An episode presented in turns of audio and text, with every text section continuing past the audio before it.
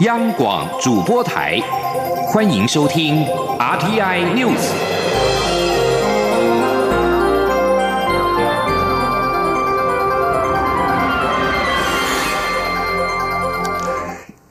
各位好，欢迎收听这节央广主播台提供给您的 RTI News，我是陈子华。周六即将举行九合一选举合并公民投票。冬奥证明公投会不会通过，以及政府将如何来处理公投的结果，近来引发了高度的关注。行政院在今天表示，公投是人民权利，政府不会对任何公投案有预设立场。不论是冬奥证明公投的结果如何，行政院仅能够依法将公投结果公告转至相关机关。中华奥会是民间独立单位，政府无法也无从干预运作。记者王维婷的报道。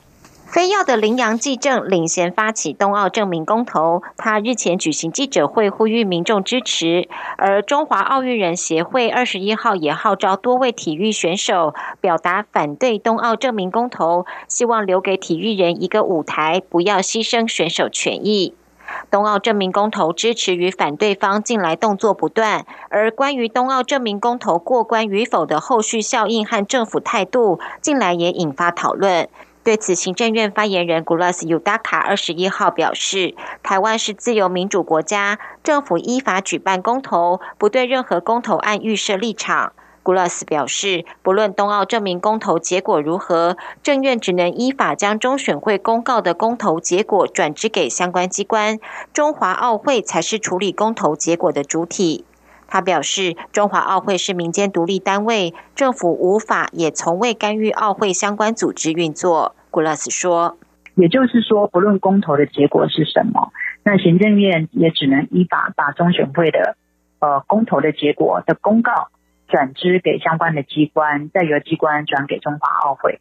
所以，行政院或者是政府机关，最终也只能尊重中华奥会，他未来要不要进行进一步的处理。”嗯，好，即便进行了进一步的处理，那也要遵守国际奥会相关的规定。所以行政院没有干预也无所谓，面对压力，那政府的立场一直很清楚，就是要保护选手在国际赛事里面的参赛权。针对媒体报道指出，有可靠消息透露，政府已经透过管道向国际奥会表明，就算冬奥证明公投过关，也不会改变以中华台北名义参加国际赛事。对此，古拉斯表示，相关报道子虚乌有，没有这样的事情。他强调，遵守国际奥会规定是政府努力积极推动的工作，目的是要维护选手参赛权，所以并没有特别向中华奥会或国际奥会表明任何立场。中央广播电台记者王威婷采访报道。而冬奥台湾证明公投箭在弦上，正反双方是积极吹票，包括了许淑净、雷千莹、周天成、林怡君、杨俊汉、郑兆村等多位的奥运以及现役的国手，在今天一同现身，呼吁民众为冬奥台湾证明公投投下反对票，别让选手失去了参加国际赛事的舞台。记者郑祥云、张昭伦的报道。面对二零二零东京奥运台湾证明公投来势汹汹，奥运人协会二十一号也号召国内现役奥运国手及这名运动员现身，呼吁民众对这项公投案投下反对票。这些露脸的选手包括四届奥运设计元老林怡君、羽球一哥周天成、田径好手杨俊翰、张明煌，两届奥运举重金牌选手许淑净、奥运射箭国手雷千莹，以及相当多不同世代运动员。他们都希望各界不要因为情绪性投票剥夺选手之后参加国际赛会的机会。杨俊汉就表示，公投是民主形式，但也希望外界尊重运动员的心声。你们的每一票都会关乎到我们之后的未来。然后我希望说，大家可以想清楚这件事情之后，为体育人站出来。涉及国手雷清莹也强调，不赞成证明不代表不爱台湾。只是希望遵守国际协议，让选手有继续表现的舞台。我们这样子的心态，并不是代表我们不爱我们的国家，也不爱我们的台，呃，不爱台湾。只是因为我们签订了这个协议，所以我们必须遵守这个规则。所以我不希望因为这个公投，影响到我们之后选手能够参赛的机会。中华奥会主席林鸿道则重申，他们绝对没有强迫选手反冬奥台湾证明公投，一切都是选手自发性站出来声援。尽管有不少运动员站出来反对冬奥台湾证明公投，但实际上也有排球国手黄培宏、游泳国手唐胜杰及现役网球国手庄吉生表达支持。庄吉生甚至还拍影片帮忙催票。咱台湾人这边是最好的机会，会当改这个 Chinese 台北改这台湾，让世界听着台湾想要改名的声音，所以大家出来投票，台湾加油！对于正反两方动作频频，体育署表示，希望两造立场都能让社会大众了解。体育署尊重民主程序，也会遵守国际奥会协议。体育署副署长王水文说：“政府依法举办公投，但是仍然需要尊重国际奥会的规定。”冬奥台湾证明公投议题不止在台湾社会发烧，同样引起国际关注。投票的结果与影响备受瞩目。我要参赛舞台，证明公投，我反对。中国电台记者郑祥云、江昭伦台北采访报道。劳动部长许明春在今天出席了国家人才发展奖的时候，针对了最低工资法草案的进度表示，目前正在和劳资团体沟通当中，希望能够求取共识。而这几天他利用空档拜访劳资团体，大家也都给予正面的期待，预计草案将会在十一月底出炉。记者杨文军的报道。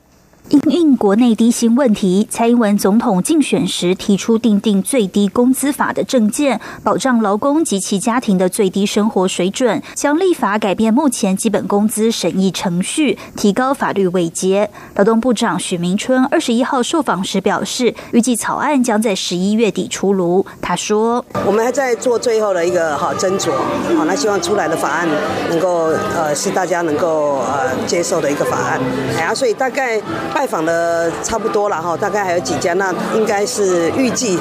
十一月底预告，应该是啊，希望是能够顺利。据了解，草案预计比照基本工资审议委员会的方式进行，将由劳资政学四方决议，劳方资方各七名委员，政府及学者合计七名委员，共二十一名，并由劳动部长主持会议，以共识决为原则。若无共识，将采多数决。在参考指标部分，劳动部目前规划分为应参考与得参考两类，包括列入消费者物价指数、经济成长率、劳动生产。率年增率、消费生活水准等，至于什么是因、什么是得，还要讨论。中央广播电台记者杨文君台北采访报道。欧洲商会在今天发表。二零一九年建议书，其中不少的建言都提到台湾应发展英语环境。而收下建议书的国发会主委陈美玲则是表示，台湾设定二零三零年迈向双语国家，最大的挑战就是主动开口说英语。还有台湾在过去偏重于拼音翻译，而非沟通跟交流。政府将在年底之前提出双语国家的发展计划。记者杨仁祥、谢嘉欣的报道。欧洲商会二零一九年建议书提出一百四十八项议题，其中有五十五项新探讨的题目。但不论新旧议题，有不少都和台湾建构英语环境相关，像是建议公务员应广泛使用英文，政府投标文件应有统一的官方英文翻译，官方的罗马拼音使用汉语拼音，实务上却不一致等。欧洲商会执行长何飞毅说：“呃，it is 这不只是关于说英文，还包括了吸引投资商业在台湾。因为官方文件用英文书写，可以吸引国际企业来台投资，带来最新的科技来台，帮助发展台湾经济。因此，英文成为台湾第二官方语言，我们很乐见其成。”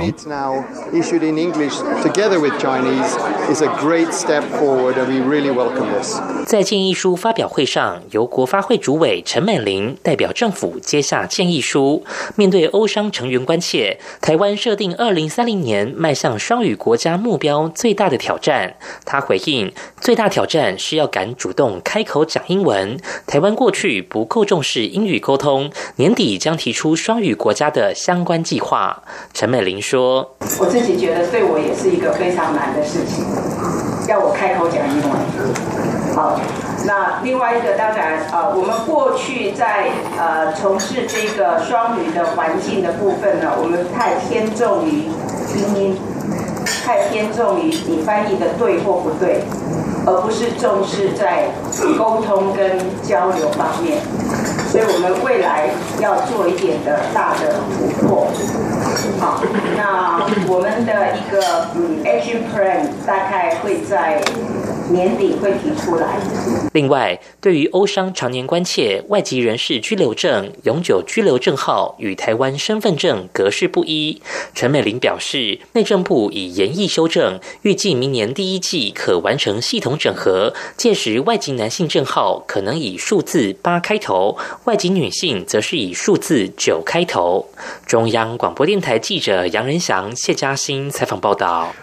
外贸协会办理非洲商机日，邀请了施瓦蒂尼、埃及、南非等十二国四十八家的买主来台采购，品项包括了机械设备以及零组件、生技医疗、手工具、汽车零配件等等，商机估计达到一千九百六十五万美元。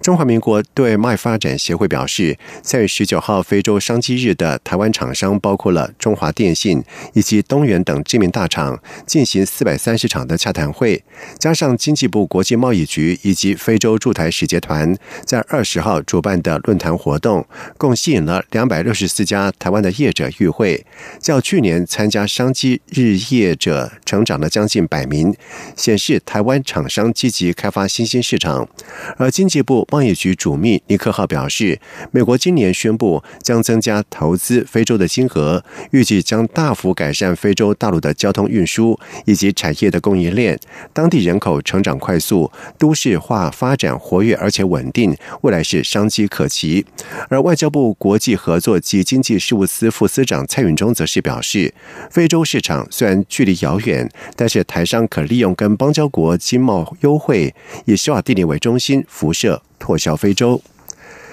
在外电消息方面，南韩在今天宣布将正式的关闭或日本出资，主要在于协助慰安妇的基金会，而此举可能会让日韩关系进一步的恶化。在今天遭到关闭的基金会是依据二零一五年一份具有争议的双边协议所创立。根据该协议，东京拨出十亿日元，大概折合目前的汇率是八百八十万美元，补偿受害者。而首尔则是同意不再提起慰安妇的议题。不过，这份在南韩前总统朴槿惠任内达成的协议，却激怒了一些被害人，认为协议未能让日本担负起战时罪行的责任。朴槿惠继任者现任总统文在寅也曾经谴责协议。文在寅政府在今年稍早还宣誓会把钱还给日本，而同时日本首相安倍晋三在今天也警告南韩，关闭对慰安妇进行补偿的基金会有破坏两国关系的风险。而自基金会二零一六年开始运作以来，数十名受害人或者是家属已经从基金会领取了四十四亿韩元，大约折合三百九十万美元。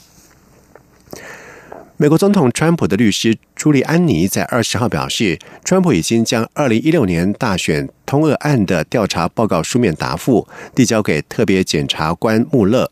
朱利安尼补充表示，总统前所未见的配合，以及该是让这个调查进入结论的时候。穆勒的发言拒绝对此表示评论。当穆勒在二零一七年五月被任命为特别检察官的时候，司法部副部长罗森斯坦曾经表示，该调查会包括任何从调查当中产生或者是可能直接产生的事项，以查明川普竞选阵营在二零一六年大选期间和俄罗斯的可能勾结。川普则是否认跟莫斯科有任何的勾结，曾经说穆勒的调查是猎巫行动。俄罗斯方面也否认指控。而朱利安尼稍早的时候告诉路透社，川普会回复其竞选团队是否和莫斯科密谋的问题，但是不会回答穆勒也在查川普是否试图妨碍调查的问题。国际刑警组织在今天宣布，南韩候选人金正阳已经获选成为新任的主席。法新社报道指出，身为国际刑警组织代理主席的金正阳获得美国支持。在今天，他在杜拜的国际刑警组织成员国代表会当中胜出，即将接下九月归国后便失去联系的中国籍的前主席孟宏伟的遗缺。而孟宏伟在九月底由法国返回中国之后，便失去了联络。中共中央纪委国家监委网站随后表示，孟宏伟涉嫌违法，正在接受。国家监委监察调查，而之后国际刑警组织又对外宣布，孟宏伟已经辞去了主席的职务。以上新闻由陈子华编辑播报，这里是中央广播电台台湾之音。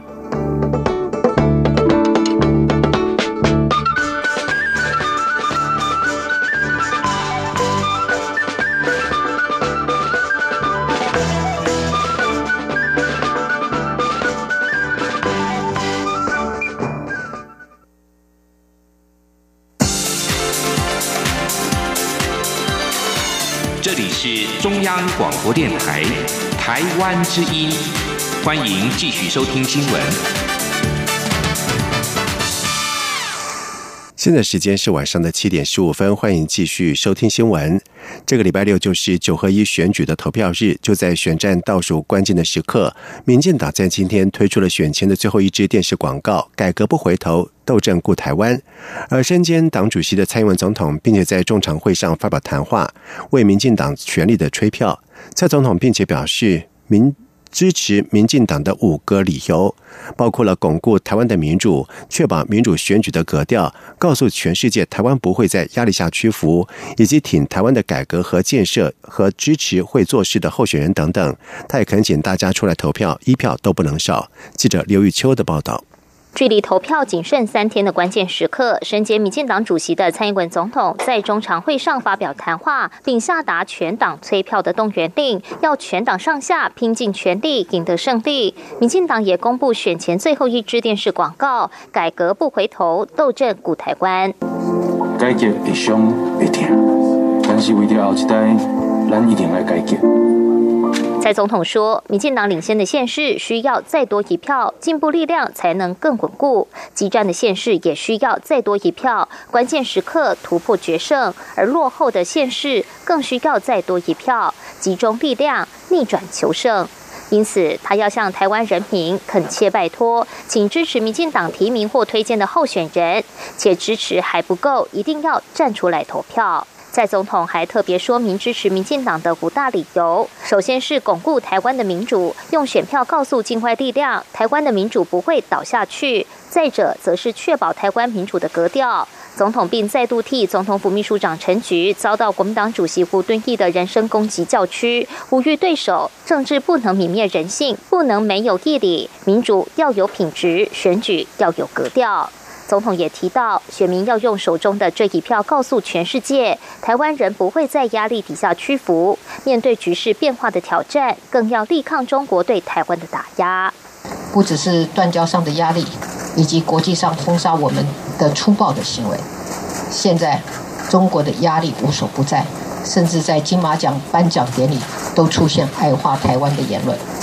所以，我们手中的这一票，就要告诉全世界。台湾就是台湾，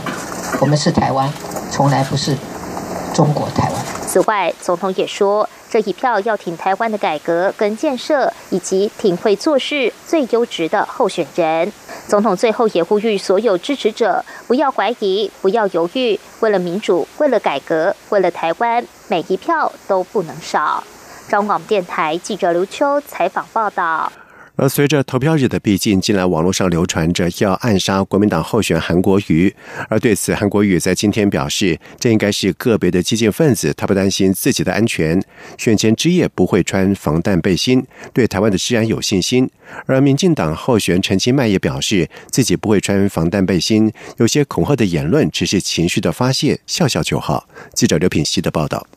选战倒数三天，知名导演吴念真二十号深夜在脸书开直播，表示由他担任理事长的教育公益团体因为选举风波被捐款者退费。他也提到他的户籍不在高雄，但蛮喜欢国民党候选人韩国瑜的口号，但他当然会投民进党候选人陈其迈。对此，陈其迈二十一号下午在鼓山区扫街拜票前受访表示，这段时间导演柯一正、作家小野表态挺他后，都遭到霸凌，很感谢吴念真仍愿意公开支持他。他认为选举是一时的，最重要的是台湾这块土地要相互包容欣赏。由于近来网络上传出要暗杀韩国瑜，对于是否也有收到恐吓信，陈其迈说必须区分资讯的真实性，有些是情绪的发泄，笑笑就好，当作没有看到。如果有具体情资，就配合治安机关。他也表示，选前之夜应该不会穿防弹衣，因为高雄是友善的城市。他说：“防弹衣应该不会啦，哎，在高雄是充满爱的城市，我在这里这么久的一段时间，好，而且呃，这里的人非常的勤奋工作，也非常的热情友善，好，所以应该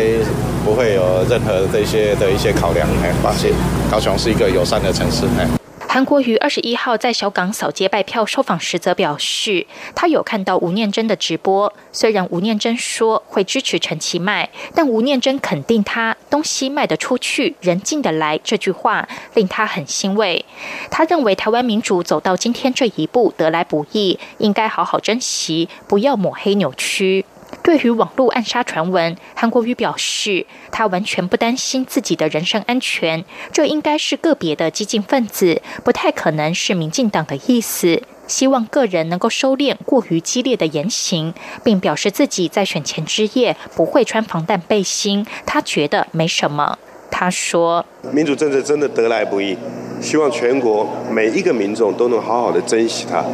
我自己本身是参选人。”还有我们后面几位议员都是，我们都遵守这样的一个原则，呃，让我们打一场干干净净的选举。那个别过于激烈的言行，希望有所收敛，没有必要把民主政治搞成这个样子。此外，网友林佑成近日在网络上散布韩国瑜在造势活动发放走路工。韩国瑜二十号下午人到了北检，但最后还是决定不提告。林佑成二十一号特地赶到小港递送道歉书给韩国瑜，表示自己是为了端正选风，一时不察才转贴别人的文章。他感谢韩国瑜不提告，韩国瑜则主动搂着他与他握手，表示没关系，误会一场。央广记者刘品熙的采访报道。而高雄市长的选举选情是相当激烈，选前之夜更是候选选战冲刺的最后一个晚上。民进党候选陈其迈是选在捷运凤山西站后方的空地来举办，可以容纳二十万人，希望创下高雄地方选举史上最大的一场盛会。而国民党候选韩国瑜呢，则是选定在梦时代的台糖物流园区来举办，并且号召百位的秃头民众跟他一起进场，为晚会创造话题。而选战最后倒数，台中市长林佳龙跟国民党台中市长候选卢秀燕呢是全力的冲刺。林佳龙请到了总统府秘书长陈菊相庭扫街拜票，而辞去立委的卢秀燕则是。说自己是以坚定而且平静的心情为乡亲奋战。至于关于空气污染的问题，林佳龙强调是否团队改善空气品质的努力成绩，而卢秀燕则是认为空气品质已经到了乌烟瘴气、影响民众健康的程度。记者汪兆坤的报道。台中市长林佳龙二十一号持续扫街拜票行程，努力透过执政四年政绩争取选民认同。总统府秘书长陈菊现身力挺，呼吁选民支持一步一脚印实践台中梦想的林佳龙。林佳龙表示，陈菊是台湾的女儿，每一次看到她就是一种稳定的力量。面对空屋议题，林佳龙表示已经用数据说明，但对手阵营仍以讹传讹，所以才会有上百位环保专家以及环保署前副署长詹顺贵的表态支持。他说：“啊，我们呃这四年来的努力啊是有成果的。好，他甚至诉求啊应该还林佳龙一个公道。我觉得社会的良知啊，在这个关键的时刻都会站出来。”国民党台中市长候选人卢秀燕日前宣布辞去立委。他在拜票时受访表示，辞职为乡亲奋战非常应该，所以自己的心情坚定而且平静。尤其是他参选的原因是人民在为空屋受苦。至于有人分析，投票当天如果空气品质不佳，将有助卢秀燕的选情，卢秀燕则认为空屋并非一天就可以造成。空屋好不好？哈，我觉得人民不会只看一天，因为人民已经忍受了两三年。林佳龙竞选总部召开记者会，发布选举最后阶段可能会发生的十大选举奥布。包括网络不实爆料造谣、电话假民调抹黑等做法，并提出一截图、二拍照、三录影的反奥部三步骤，呼吁市民看到假消息要检举。卢秀燕竞选总部也呼吁选民注意任何可能的奥部，共同落实公平公正的选举。另一方面，陈菊在陪同林佳龙拜票时受访表示。他看到民进党高雄市长候选人陈其迈的身世就是一直往上爬升，可见一股寒流是在特定的媒体跟网络不断炒作之下。但是这样的吹捧终会过去。中央广播电台记者王兆坤采访报道。而至于在台北市长的选情方面呢，由于在今年金马奖占到了统独的争议，台北市长柯文哲在今天受访的时候也坦诚，这对他的选情造成了冲击。柯文哲并且指出，在蓝的拉一点、绿的拉一点的情况之下，他遭到了挤压，目前选情是非常的紧绷。而国民党台北市长候选丁守中呢，在今天则是首次的以车队扫街，向民众派票。他也再次的呼吁蔡英文总统针对冬奥证明表态，不要害运动员失去了在国际扬名立万的舞台。而民进党台北市长候选姚文智在今天是暗领控告旺中集团创办人蔡衍明等人诽谤以及意图使人不当选。姚文智质疑旺中集团的周刊王试图以含沙射影的方式影响选举的结果，就是希望帮助他们喜爱的人或候选人。好，接下来进行今天的前进新南向。前进新南向。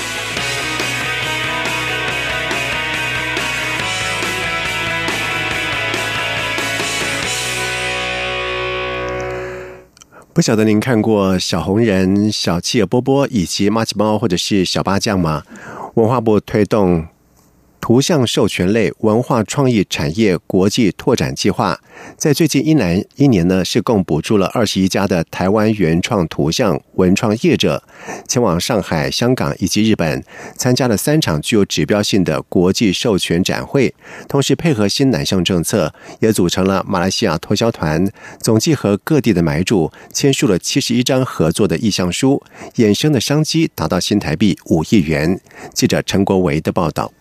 文化部以国家形象馆 Fresh Taiwan 带领台湾图像角色品牌参加上海国际授权展、香港国际授权展以及日本授权展三场展会，累积近三千人次买主参观，海内外发布超过两百则媒体报道。执行单位联合数位文创 IP 授权发展部总监罗家慧指出，去年征选出优质品牌业者后，就在参展前为业者们进行一百零八个小时的工作坊培。培训课程，并安排一对一的顾问辅导，让业者掌握与各地买主间的互动技巧。在展会的部分呢，我们累计签署了七十一张的合作意向书。那这个合作意向书总共是累计起来是两亿三千万左右的签署金额。但是在洽谈过程当中，有可能性的未来预估合作项目呢，我们目前预估是一百一十四件，那金额会到达两亿六千万左右。搭配新南向政策，这次也征选十家业者组成拓销团南向马来西亚，去马来西亚看当地的这个零售业的展会，所以知道一下马来西亚的市场，他们需要哪一些的，他们想要找哪样子的合作单位，那去了解马来西亚的文化，以及我们带他们就是参访八家的商场，所以就是去跟商场这边就是有一个正式的会议，介绍台湾的这个优质的品牌。拓销团业者发现，马来西亚因为宗教及文化的关系，运用图像角色的情形并不普遍，是值得开发的市场。罗家慧则提到，当时联系的马来西亚品牌业者及商场，今年将会来台湾参加相关展会，到时候两国业者将再度有交流机会。中央广播电台记者陈国伟台北采访报道。为了推动新南向政策，外交部表示将委托国合会规划在明年举办青年创业发展研习班，以及运用科技提升农业抗逆境能力研习班，邀请东协以及南亚国家人士来台参训。外交部国际合作及经济事务司司长叶飞比表示，外交部委托国际合作发展基金会规划在明年举办有关青年创意发展、农业科技的研习班，预计培训东协十国以及印尼。斯里兰卡、尼泊尔、孟加拉、不丹、巴基斯坦等四十五名专业人才，以深化和西南向国家的合作关系，并且协助台商建立人脉，增进与拓展西南向市场的商机动能。同时，叶菲比并且表示，除了这两项新南向研习专班，外交部为呼应联合国永续发展目标，也委托国合会在明年办理循环农业推广研习班、预防医学以及健康促进科技应用等研习班，预计邀请三百七十五位的友邦以及友好国家的官员、学者、专家、企业代表来台参训。叶菲比说，印尼为新南向政策重点目标国，这项研习计划渴望加深台印。农产产业连接链。以上新闻由陈子华编辑播报，这里是中央广播电台台湾之音。